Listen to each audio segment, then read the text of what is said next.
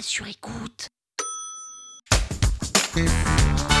Salut, c'est Véronique Jung. Vous voulez maîtriser le SEO Vous êtes au bon endroit.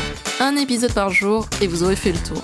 Vous allez devenir l'ami des robots. Power Angels. Un cocon sémantique désigne en réalité une sorte d'arborescence au sein d'un site web où on va partir du plus général au plus spécifique. C'est par exemple un menu dans un site web où vous avez des thématiques généralistes en première vue et quand vous passez votre souris sur le menu, ça vous déroule des catégories, des sous-catégories, des produits et donc on part du plus général au plus spécifique. Dans cet épisode, on va parler du silo. Parce qu'en vrai, le cocon sémantique est quand même très lié à une catégorisation par silo. Pas toujours, mais c'est souvent le cas. C'est-à-dire qu'on va catégoriser par grande thématique. Par exemple, si vous êtes sur un site e-commerce de vin, vous allez avoir les vins rouges, les vins blancs, les vins rosés, sous les vins rouges, vous allez avoir les différents cépages, donc euh, le merlot, le cabernet sauvignon, le syrah, etc.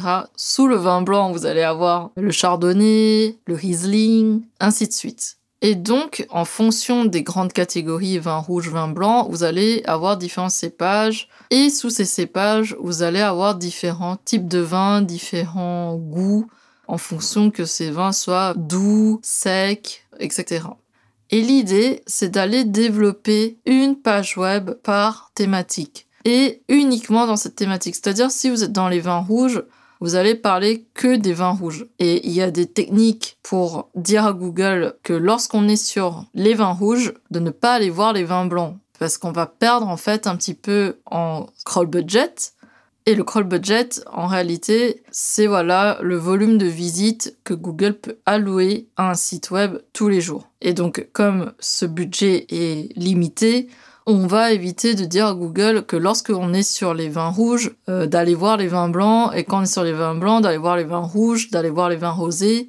Donc, par silo, il faut comprendre que on cloisonne grande thématique par grande thématique. Ça, c'est une façon d'expliquer un peu le silotage en référencement naturel. Et dans la réalité des choses, c'est assez technique dans le sens où on va vraiment par grande catégorie dire à Google si tu es sur cette catégorie, ne va pas voir l'autre car tu vas perdre du temps. Visite d'abord toutes les pages qui sont dans cette catégorie et ensuite tu iras sur l'autre catégorie pour visiter les pages et les sous-pages qui se trouvent dans cette autre catégorie. Pour résumer la catégorisation par silo, on va en fait cloisonner grande thématique par grande thématique, inviter Google à regarder uniquement les pages qui sont dans une grande thématique et de ne pas aller perdre du temps et de visiter d'autres euh, grandes catégories qui n'ont rien à voir avec la thématique dans laquelle il est en train de visiter.